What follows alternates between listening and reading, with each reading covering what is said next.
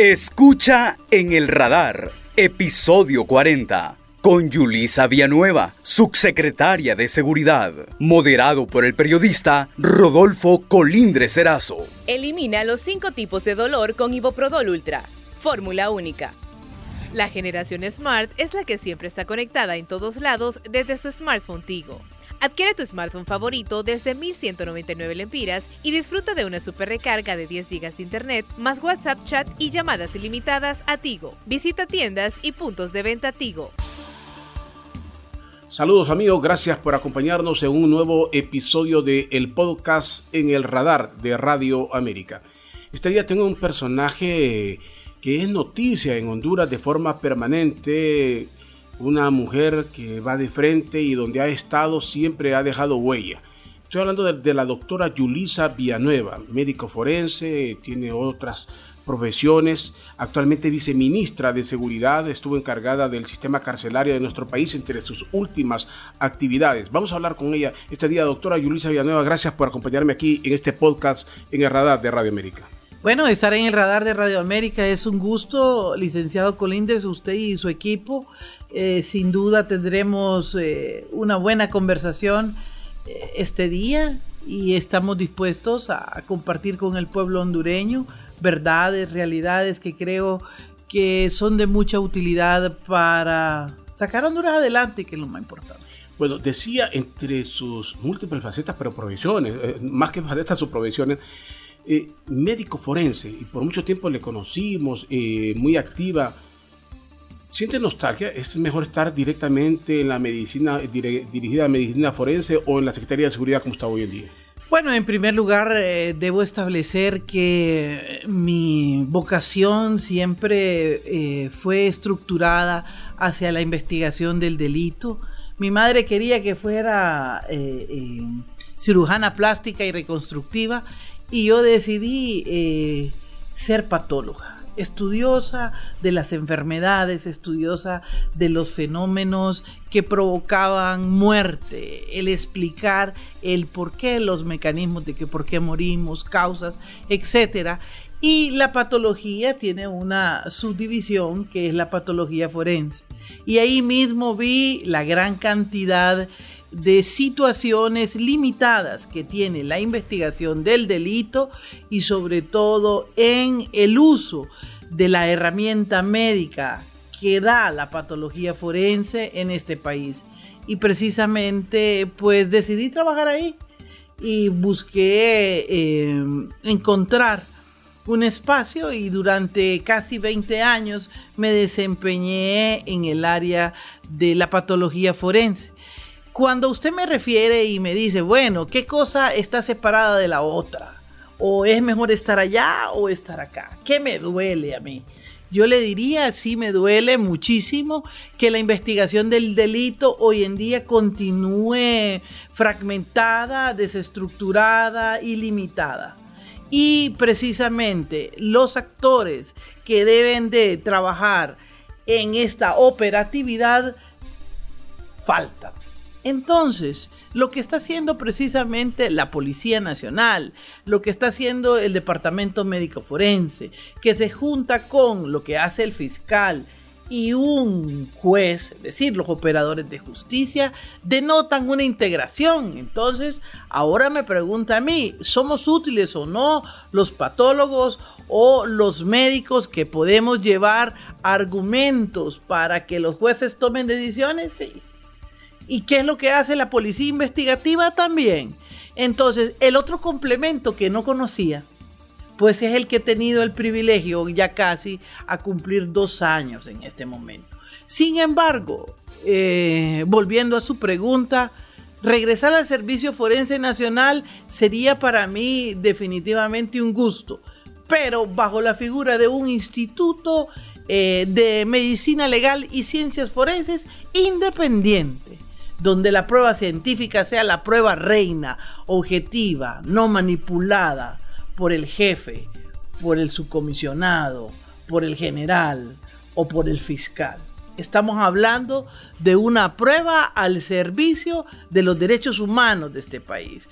Ya Honduras necesita tener un instituto que conozca perfectamente cuáles son sus prioridades y no estemos entonces tan limitados como lo estamos viendo hoy donde para ponerle ejemplos no se le da la prioridad a las, a las ciencias forenses, a las ciencias criminalísticas que son el bastión en la investigación y al final esto genera eh, definitivamente unos vacíos enormes que permiten la alta impunidad en el delito. Quiero consultarle ahí, doctora, y le voy a interrumpir, porque en esta, en esta faceta, y usted me está hablando de algunas deficiencias, lo que se da y lo que falta, y el anhelo que se puede tener. y estando la, eh, como viceministra de Seguridad, se le encomendó el tema de carcelario del país, donde se supone eh, nace mucho del, crimen en el país, de, donde se ordena. Su, nombramiento, como es lógico en el país, algunos decían, ¿por qué una mega forense? ¿Por qué aquí? Pero usted denunció, usted advirtió de algunas cosas, pero su paso fue bien poco, fue, fue, fue bien breve. Entonces, no logró investigar ¿O es que definitivamente aquí no se permite? Hay cosas que cuando se tocan es mejor separar al funcionario. En primer lugar, pues siempre se buscó desacreditar la figura de una mujer, que una mujer no iba a poder llegar. Y sobre todo en este caso no era cualquier mujer, era una mujer con eh, rasgos profesionales establecidos en la investigación del delito a través de los conocimientos que tenemos de la medicina legal y forense. El trabajo previo en medicina forense me permitía a mí perfectamente encontrarme en el sitio adecuado para la investigación de lo que estaba marcadamente incidiendo en la inseguridad ciudadana. Por eso nunca tuve miedo, ni nunca sentí temor de que no lo pudiera realizar. La gente, obviamente, alguna buscando el desprestigio de una doctora que pone inyecciones. Yo no soy una doctora que, está en los hospitales poniendo inyecciones. Nosotros las inyecciones las que ponemos son definitivamente a los fallecidos para que hablen, para que nos digan las escenas del crimen, investigaciones, la criminalística, la investigación que se vuelve imperfecta en un país que la ha dejado abandonada, Rodolfo. Entonces, cuando a mí me dicen, doctora, usted podría asumir el tema carcelario, yo quedé pensando y le dije a la alta autoridad que por supuesto, pero si me dejaran trabajar. Si me dejan trabajar porque ya nosotros veníamos trabajando con los privados de libertad en medicina forense en varias facetas. Tal vez la gente no lo conoce. Los privados de libertad llegan a medicina forense, sobre todo los que van a ser extraditados, los que son de alguna manera que quieren eh, buscar casa por cárcel, los aquellos, muchos, eh, tenemos varios casos en particular sonados, donde ellos buscaban pues eh, evadir lo que es la justicia a través de dictámenes médicos imperfectos y corruptos para salir en liberación. Tenemos muchos casos con nombres y apellidos. E inclusive hoy se entiende también, Rodolfo, como el cartel del Atlántico, por ejemplo, que es conocido ya hoy, donde los Montes Bobadilla hicieron durante mucho tiempo muchas cosas. ¿Quiénes son los fiscales y los peritos que favorecían, por ejemplo, peritajes falsos para que estas personas salieran en libertad hacia sus pueblos, diciendo o fingiendo enfermedades terminales. También nosotros creímos muy importante que el Servicio Forense Nacional hiciera una contribución en lo que yo llamo la identificación científica de los privados de libertad. Eso es uno de los temas que siempre lo quisimos hacer y desde el 2015 que yo era directora de medicina forense, cuando se miraba el escandaloso usurpación de identidad del pechocho 1, 2, 3, 4, 5, 6, decía usted, ¿cómo puede ser que hayan tanta gente que sale, que mata, que regresa a las cárceles? Toda esa historia, ficción o novela, quería yo misma irla a vivir y a ver si era cierto o no era cierto. De tal manera que encontrar que la usurpación de identidades en las cárceles es algo tan común y que lo habíamos visto en las morgues de Tegucigalpa y de San Pedro Sula, que los privados de libertad usurpaban en los menores de edad para cometer delitos y ser tratados como niños que delinquen, niños en conflictos con la ley. Eso me llevó a mí a eh, quererme empapar del tema y sobre todo estudiar una maestría eh, con la Universidad de Honduras y la Universidad de Málaga que se llama Máster en Protección de la Niñez y Justicia Juvenil. Queríamos saber realmente, quería conocer desde el punto de vista científico y también, por supuesto, de una maestría de alto nivel, cómo podíamos contribuir nosotros con aquello. Cuando a mí me dicen, doctora, usted va a tomar las cárceles, yo desde antes, y se lo voy a, comentar aquí, desde antes eh, concebí que la inseguridad ciudadana tiene en sus génesis, obviamente, que es un problema multifacético, multidimensional, pero uno de los puntos que hay que tomar en cuenta son las cárceles. Qué estaba pasando en las cárceles, qué se desarrolla desde ahí, qué se gestiona desde ahí, secuestros, extorsión, lo que todos sabemos, pero lo que nadie quiere comprobar.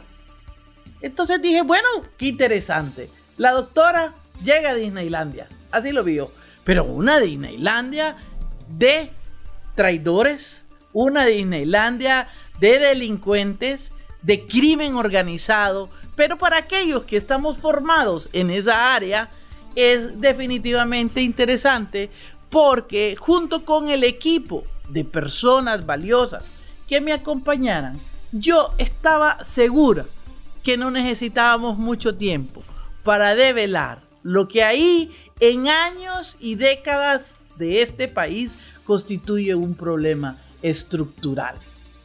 Entonces me, dice, ¿me van a dejar? Les dije yo hacer en primer lugar el registro científico de los privados de libertad, llegando hasta la huella genética criminal.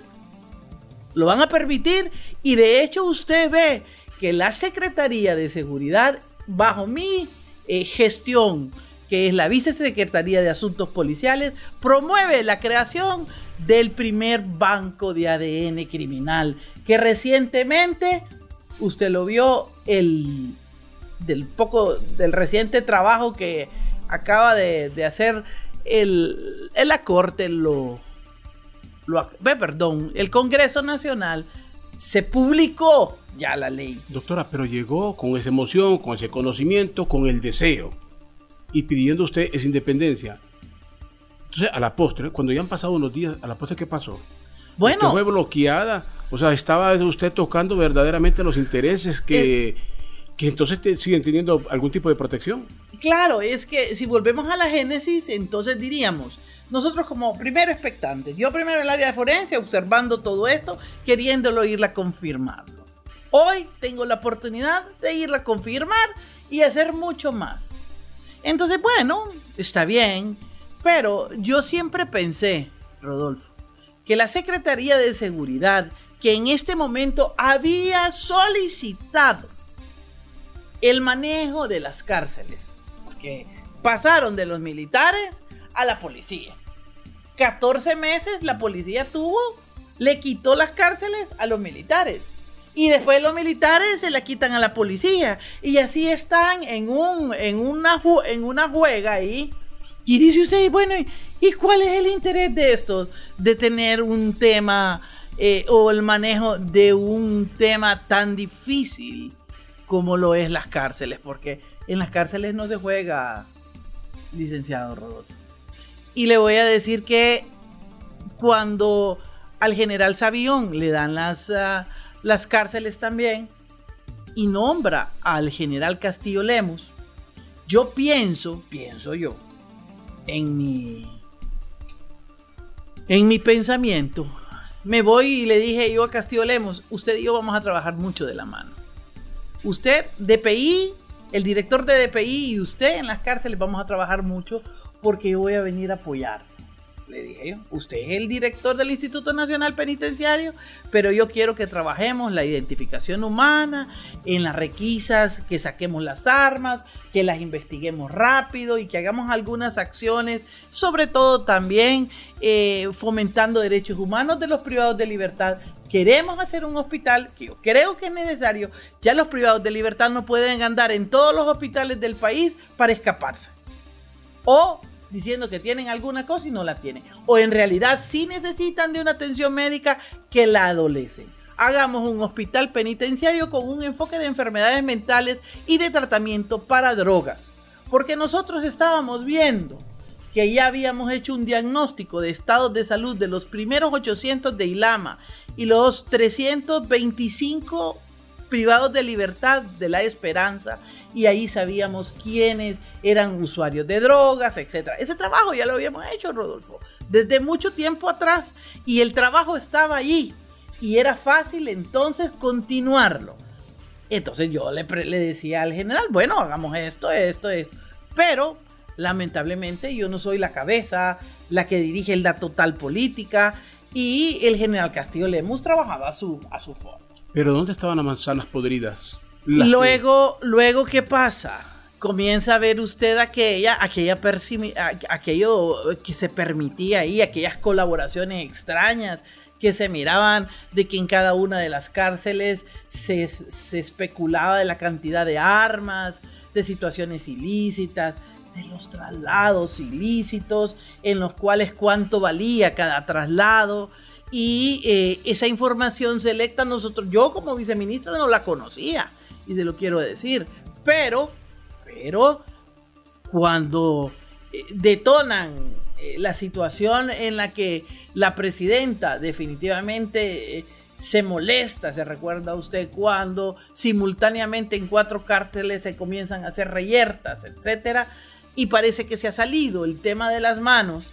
Ella dice, vamos a hacer una reestructuración y eh, vamos a hacer un trabajo encaminado a establecer una lucha contra el crimen. Bueno, pero se necesita aquí de mucho valor y se necesita también de mucha honestidad y valores. Se lo digo así porque eso es lo que adolece. El botín. Usted me pregunta dónde están las manzanas podridas. ¿Dónde está el botín? Pregúnteme del tesoro. De uno de los tesoros de Honduras. Para robar para buscar dinero, para hacer también muchas cosas, porque usted con, las, con los privados de libertad puede hacer tantas cosas increíbles, desde la marca penitenciaria hasta todos los productos con ellos, puede promover realmente la rehabilitación y la reinserción, claro que sí, pero antes de eso nos vamos a hablar de quiénes son los grupos de poder de las cárceles.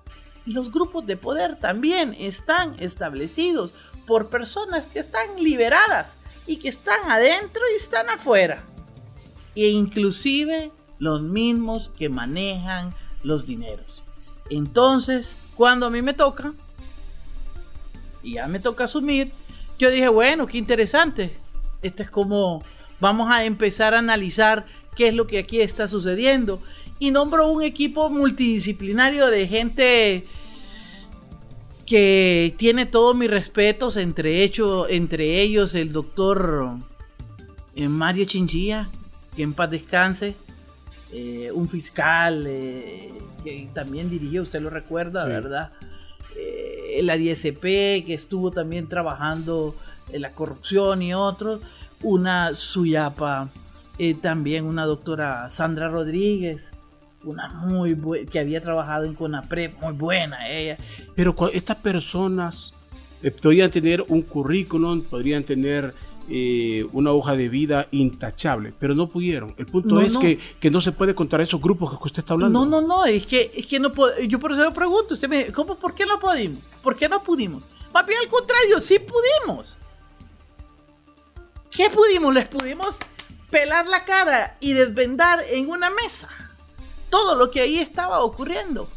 Y claro que sí. Y ahora por eso yo Por eso yo le digo, la última oportunidad que tenía la Policía Nacional de poder salir adelante con el tema carcelario era con esta intervención.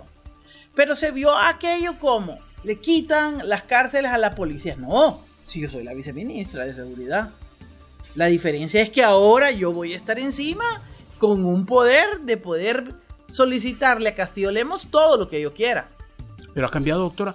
Eh, eh, ah. ¿Actualmente seguimos igual o algo ha venido cambiando? Es que, es que lo que sucede ahí, vuelvo, es que si yo tengo los mandos y hago los cambios y comienzo a trabajar, yo quiero decirlo eso, porque quienes se definen como mi brazo operativo, quienes se definen como el que, Rodolfo, usted va a hacer esto, esto, esto, inmediato con esto y estas acciones. Aquí, ¿quién va a ser el brazo operativo? La Policía Nacional. Y afuera, en los perímetros de afuera, la Policía Militar. Pero si la Policía Nacional está involucrada desde antes en hechos oscuros alrededor de manejos de las cárceles, que vamos nosotros a descubrir y vamos descubriendo poco a poco, ¿qué espera usted que tenga la doctora Villanueva en el apoyo. un boicot, un boicot de la Policía Nacional de alguna manera porque hay buenos policías y hay malos policías. hagamos que fracase, que no avance, porque vamos a destapar las cosas tal cual. Si a mí me hubieran dejado hacer el informe de los tres meses, Rodolfo, tres meses, no 40 días. Ustedes, la gente, se hubiera dado cuenta de lo que ahí estaba pasando. Y definitivamente... Pero ahí, es donde uno se pregunta, doctora, ¿quién no la dejó? Porque eh, hablamos de grupos, pero entonces esos grupos controlan el gobierno. Digo, porque eh, para que usted permanezca ahí requiere de una orden superior. Claro, pero recuerde usted que en el gobierno de una mujer, yo le voy a decir, la presidenta, yo de la presidenta, eh, tiene toda mi admiración y respeto profesional. La presidenta, eh, por eso cuando, pues, ¿qué dijeron? ¿Sabe qué dije? cuando yo presenté mi plan, ya lo vi, lo conocieron ustedes, los 10 puntos, etcétera, el desarme, vamos a, bloquear las comunicaciones, etcétera. Y están los 10 puntos, y vamos a llegar a la identificación de privados de libertad pero aquí, eh, en, esta, en este momento exacto, es cuando nos damos cuenta, yo me doy cuenta, de que yo lo primero en gobierno de mujer, ¿cómo voy a querer yo que sea la cárcel de mujeres? Lógico. Una cárcel insigne. Una cárcel, una cárcel o una pues un lugar, un recinto, una comunidad penitenciaria. Ya no le vamos a llamar cárcel, le vamos a llamar una comunidad penitenciaria que llegue hasta la acreditación de ser ejemplar en Honduras. ¿Y sabe por qué le digo esto? Porque todos los cooperantes se sentaron conmigo en la mesa y me dijeron, doctora, vamos con usted. Estados Unidos, Europa, todos los países estaban conmigo a la par y me pusieron de inmediato que expertos yo ya había traído los israelitas para el tema de seguridad. Yo ya tenía todos los temas en la mesa trabajando que no podía contarle a la gente. Pero eran jornadas durísimas. Hasta la una, dos de la mañana trabajando, buscando darle resultados. Y lo primero que hice y decirle a la Policía Nacional, bueno, vamos a intervenir Támara. No, que cómo vamos a intervenir Támara. Vamos a intervenir la cárcel de mujeres. No, doctora, ¿cómo se va a ver eso? Que usted le va a entrar primero a las mujeres y no a los hombres. Vamos a intervenir Támara. No, que nosotros no podemos intervenirla solo los sábados, los sábados no, ni los domingos, ni los lunes, solo los miércoles. Bueno, ¿cuántas veces han intervenido cárceles ustedes? Les pregunté yo. Castillo Lemos, ¿usted cuántas veces han intervenido? Que los siento flojos. Nunca. Nunca habían llegado 1500 soldados o policías a intervenir en la cárcel. Hasta conmigo. ¿Y qué, la, qué era? ¿Acaso yo tenía la información sensible de dónde estaba? No. Yo tuve que empezar a decirles que lo más importante para obtener éxito era la inteligencia. ¿Por qué no querían intervenir las cárceles ellos? ¿Por qué tanta renuncia? Bueno, en primer lugar, la inteligencia penitenciaria estaba oscurecida y estaba nula. Entonces, eh, ellos no querían, o la gente no quería que identificáramos a los que las manejan, a los verdaderos cabecillas, a los que manejan las coimas, a los que meten el contrabando ahí. Ellos no querían realmente que nosotros les bloqueáramos las comunicaciones y sobre todo que llegáramos hacia las verdades de lo que ahí se gesta. ¿Y, ¿Y, esa, esa situación se mantiene igual, doctora? Yo pienso que sí. Se mantiene exactamente igual. No, yo pienso que está, mire, en algunos aspectos. Hubo operativo la semana pasada, se habla de, de, policías que son, que son infiltrados eh, en, en, los temas. Mire, eh, cuando yo, cuando me dicen, bueno, ella va a decir sí o no, es relativo. Le voy a explicar por qué. Porque cuando eh, eh, estamos hablando de las cárceles de mujeres y lo que nos sucede y nos saca a nosotros es la tragedia de la muerte de las 46 mujeres en la cárcel. Pero todo eso fue planificado. Elimina los cinco tipos de dolor con Iboprodol Ultra. Fórmula única. La generación Smart es la que siempre está conectada en todos lados desde su smartphone Tigo.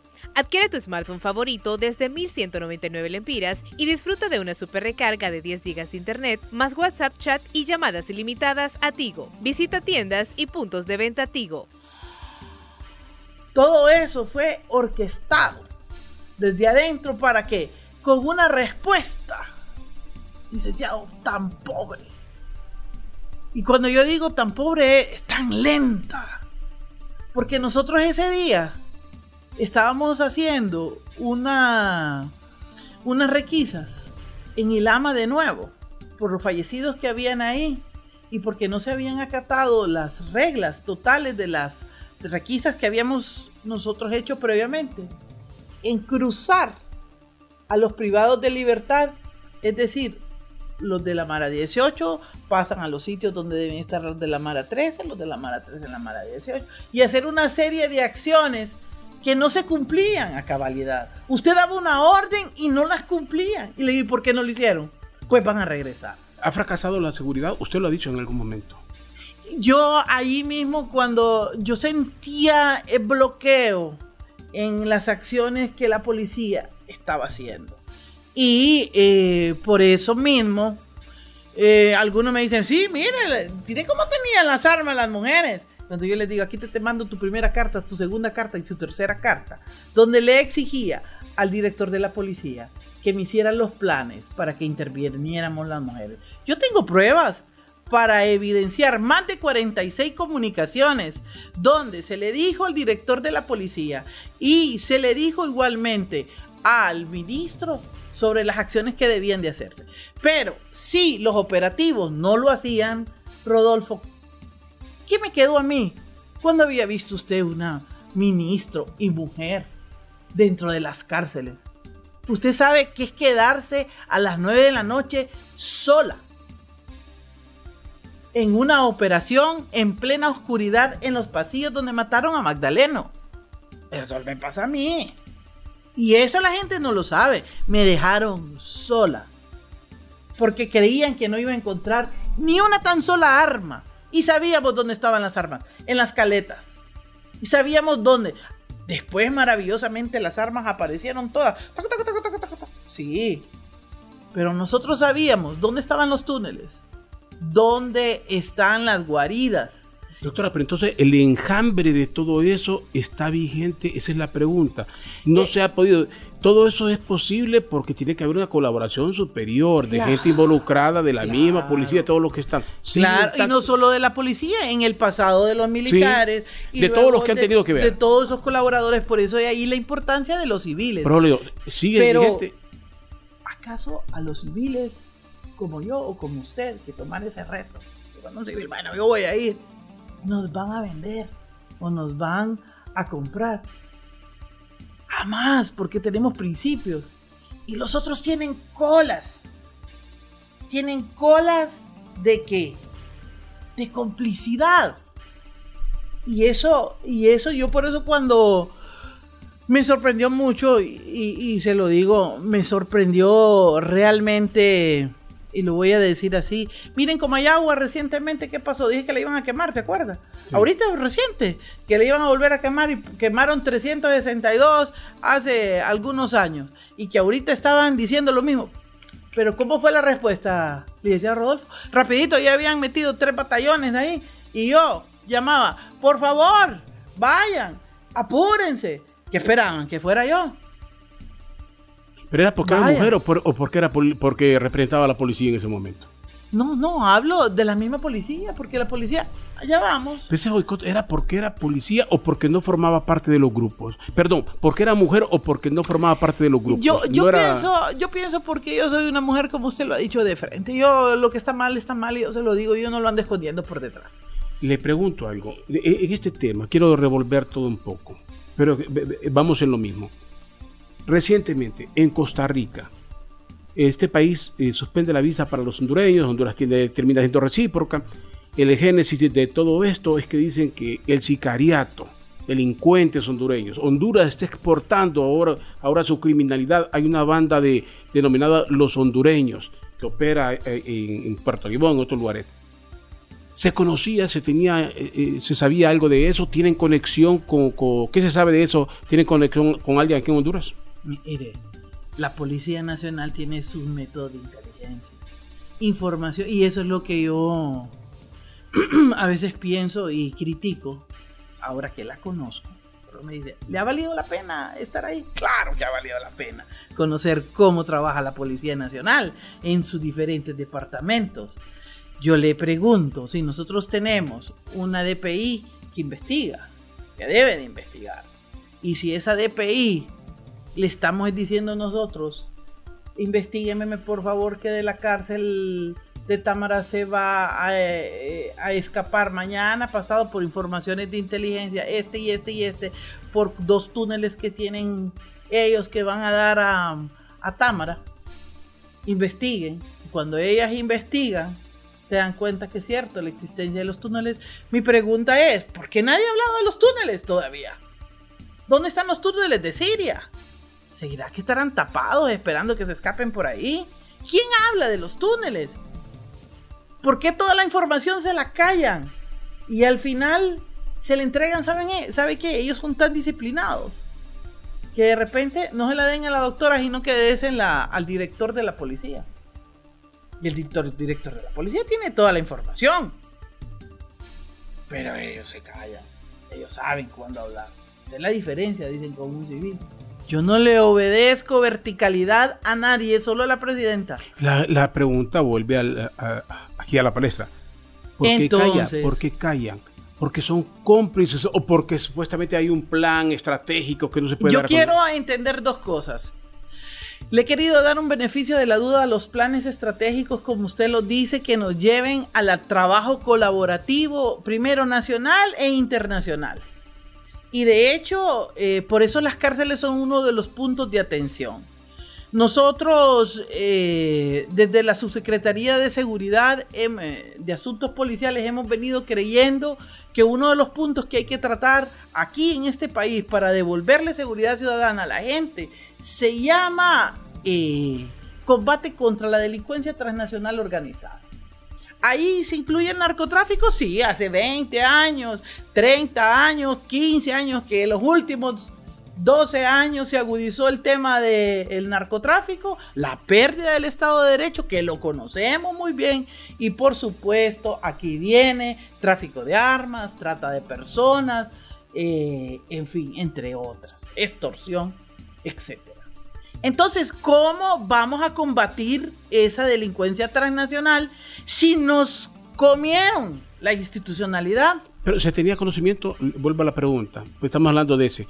estamos hablando de la construcción de una estrategia nacional e internacional abrazada para la lucha contra la delincuencia transnacional. ¿Por qué le estoy diciendo, le estoy diciendo eso? Porque eso es crucial para tener resultados adecuados. Yo no puedo trabajar aisladamente los temas si no me reúno con el del Salvador, con el del Guatemala, con el de Costa Rica, con el de Centroamérica. sino veo el tema de la migración irregular como un problema tan grave que también es de interés de la delincuencia transnacional. Es, ahí, quiero insistir con la pregunta. ¿Por qué?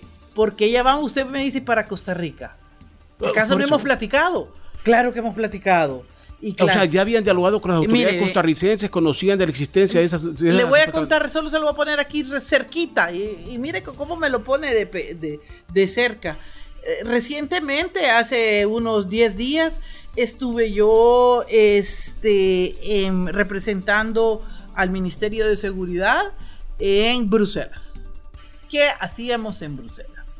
Hacíamos una reunión ministerial entre los ministros de seguridad de la Unión Europea y los miembros del CLASI. ¿Quiénes son los CLASI? Son los miembros ministros de seguridad de Latinoamérica.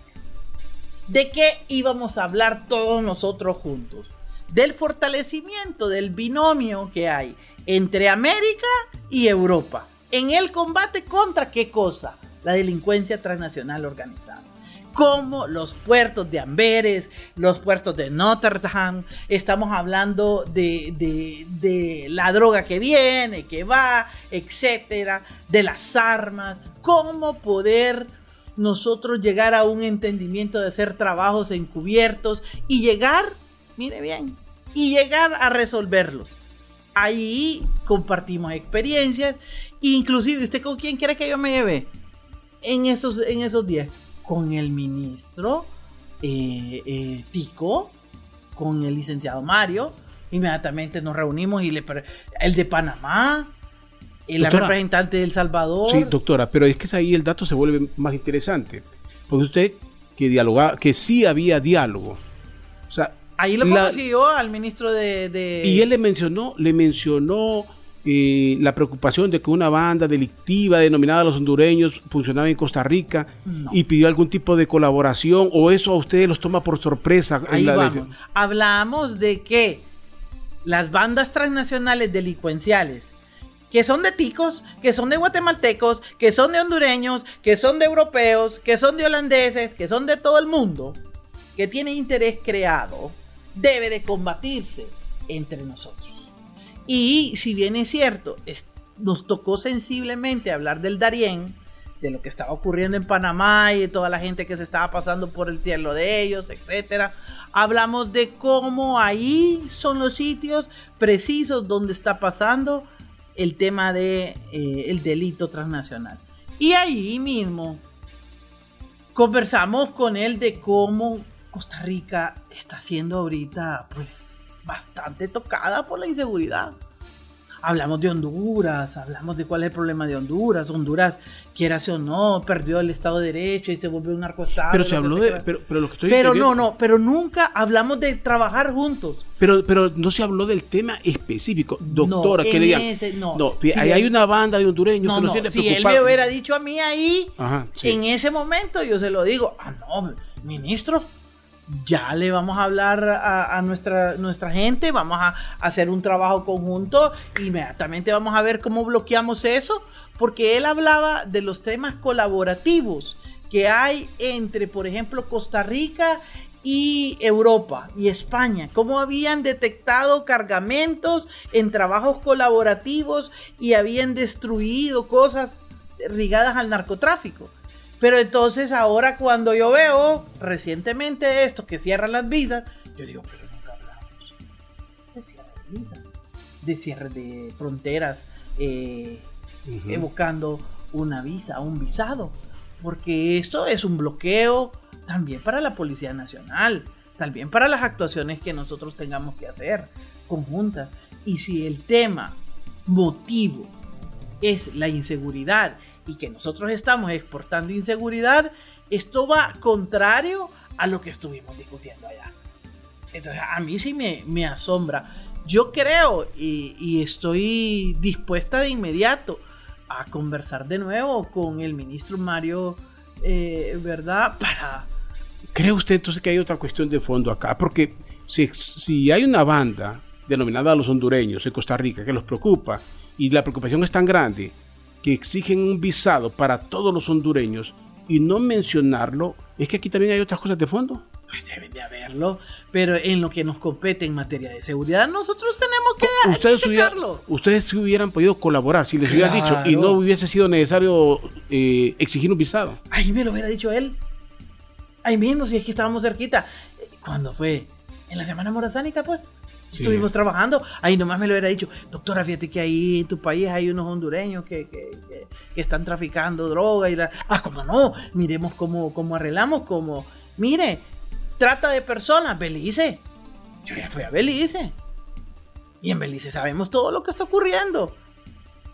Por muchos casos de mujeres que se van para Belice. Que las tienen en Belice, que las tienen en Panamá, que las tienen en otros lugares.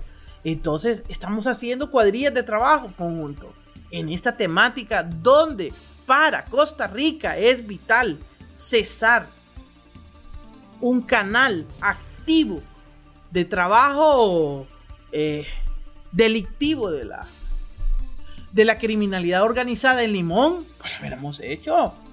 Por eso a mí me extrañó muchísimo que dice, bueno, ante esto yo dije cerrar, apruebo los visados. Eso para mí, yo creo que a más alto nivel también debe de, y se ha hecho la Cancillería, pero yo estoy precisamente... Eh, no hubo ninguna comunicación posterior, digo, al momento en que dialogamos nosotros acá.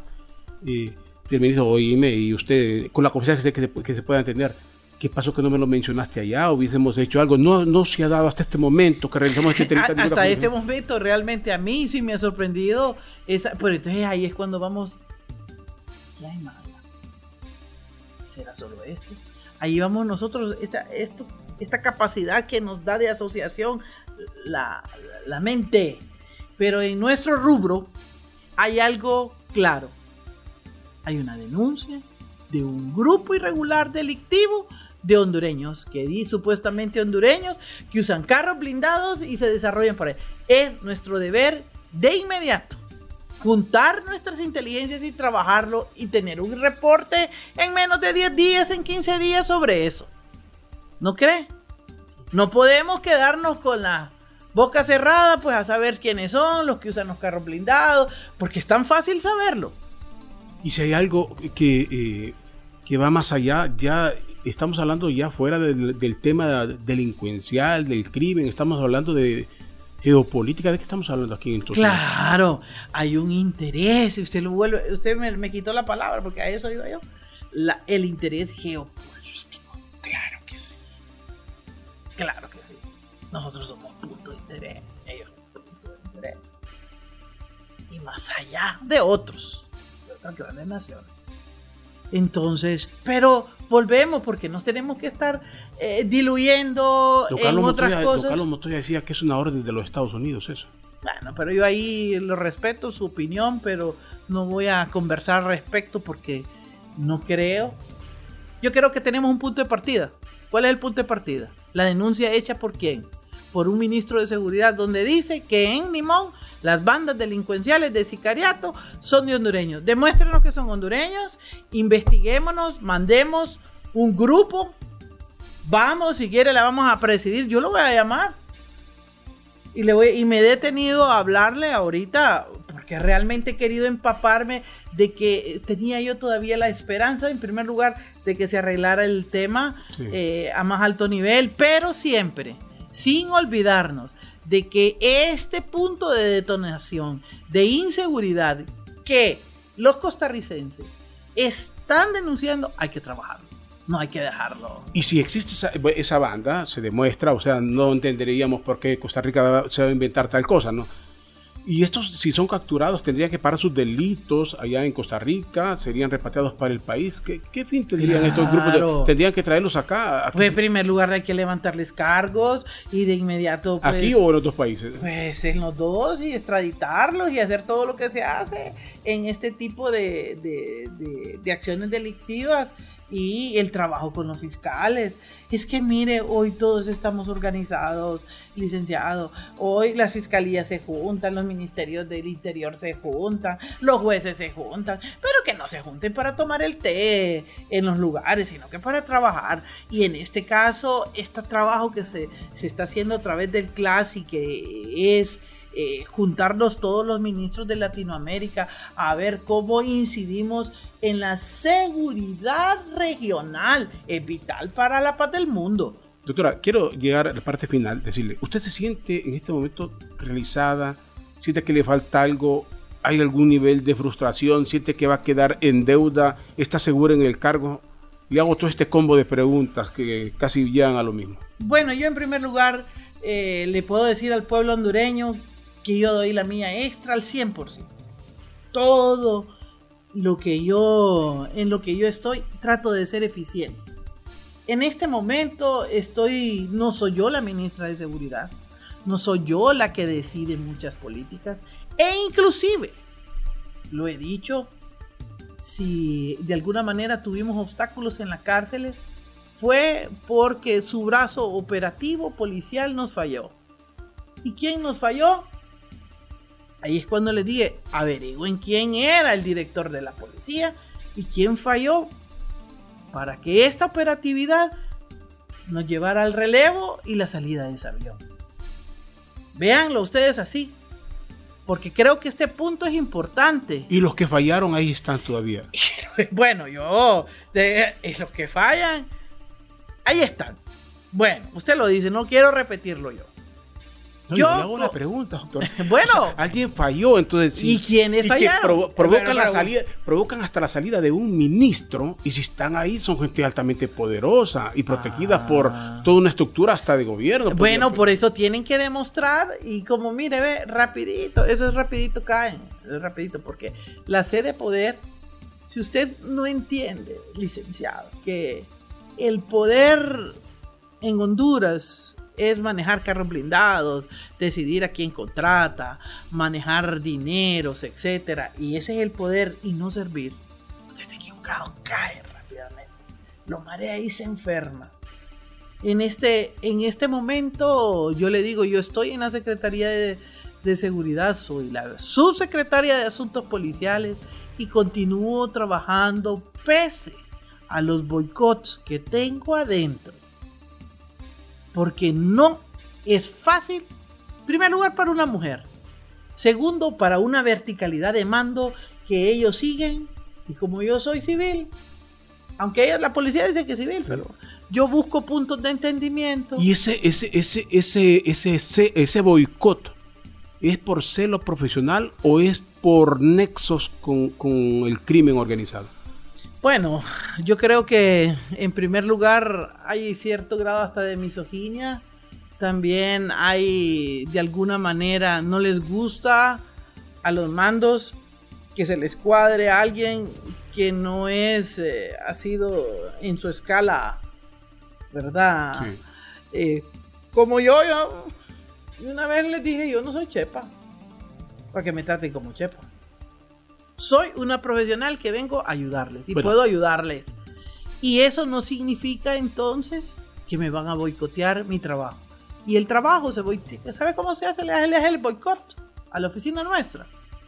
Tan sencillo como no pagarle a sus empleados, no darle su presupuesto, tener eh, minimizado los recursos materiales allí, y desde luego me iba a decir, pero bien, andaba usted representando allá a Bruselas, quiere decir que tiene, tiene confianza, pues, porque yo creo que la comunidad internacional nos tiene que ayudar. Y yo he venido trabajando desde los inicios de mi gestión con la cooperación internacional.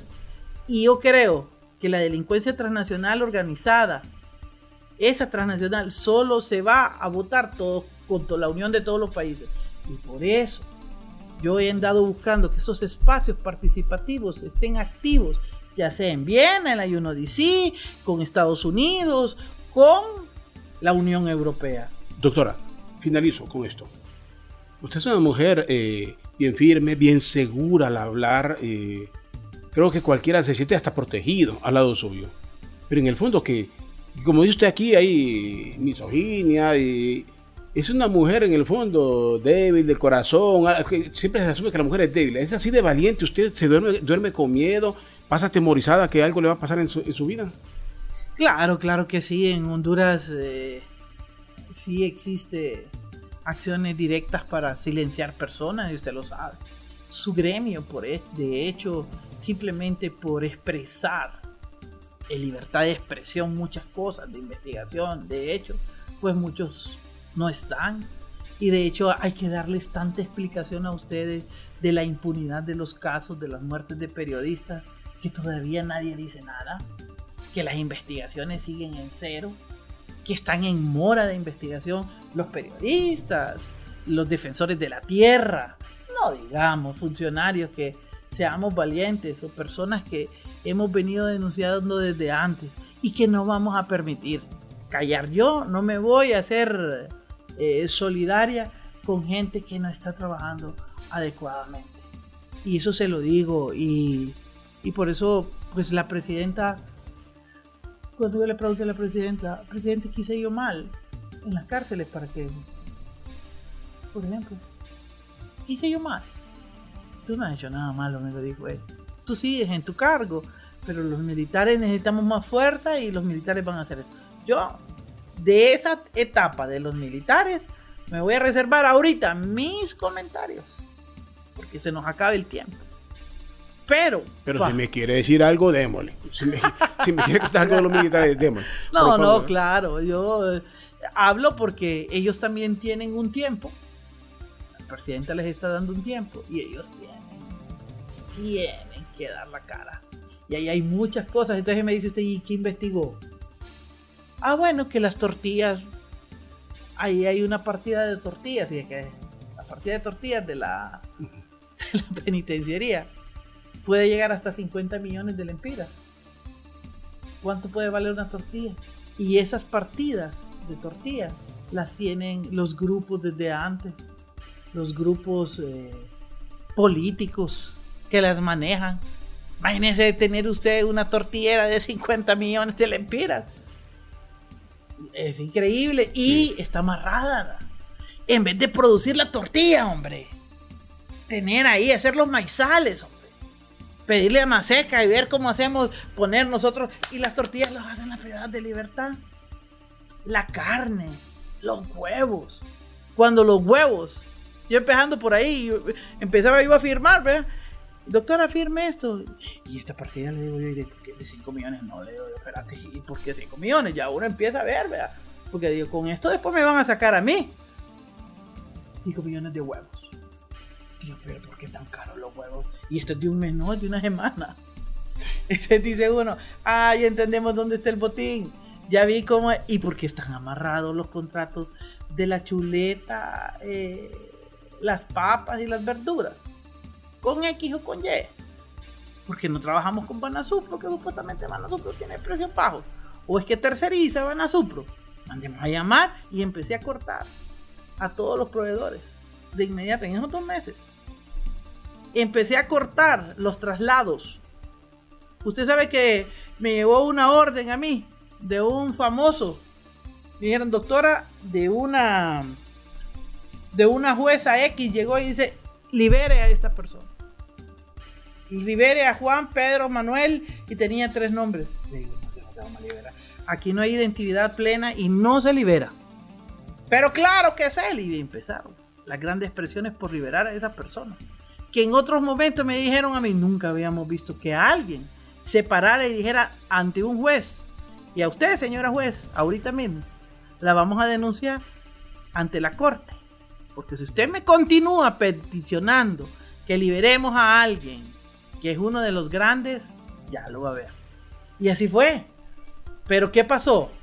Ya vino como a las 10 de la noche el director de Támara con miedo. Ay, vi que me quieren matar. Y la abogada, ay, que me van a matar. ¿Y por qué no liberamos eso? Pues dígale que la de Noel que tenemos liberar por eso, por eso, por eso, por eso, por eso. Punto. Dice, nunca nadie nos había acuerpado.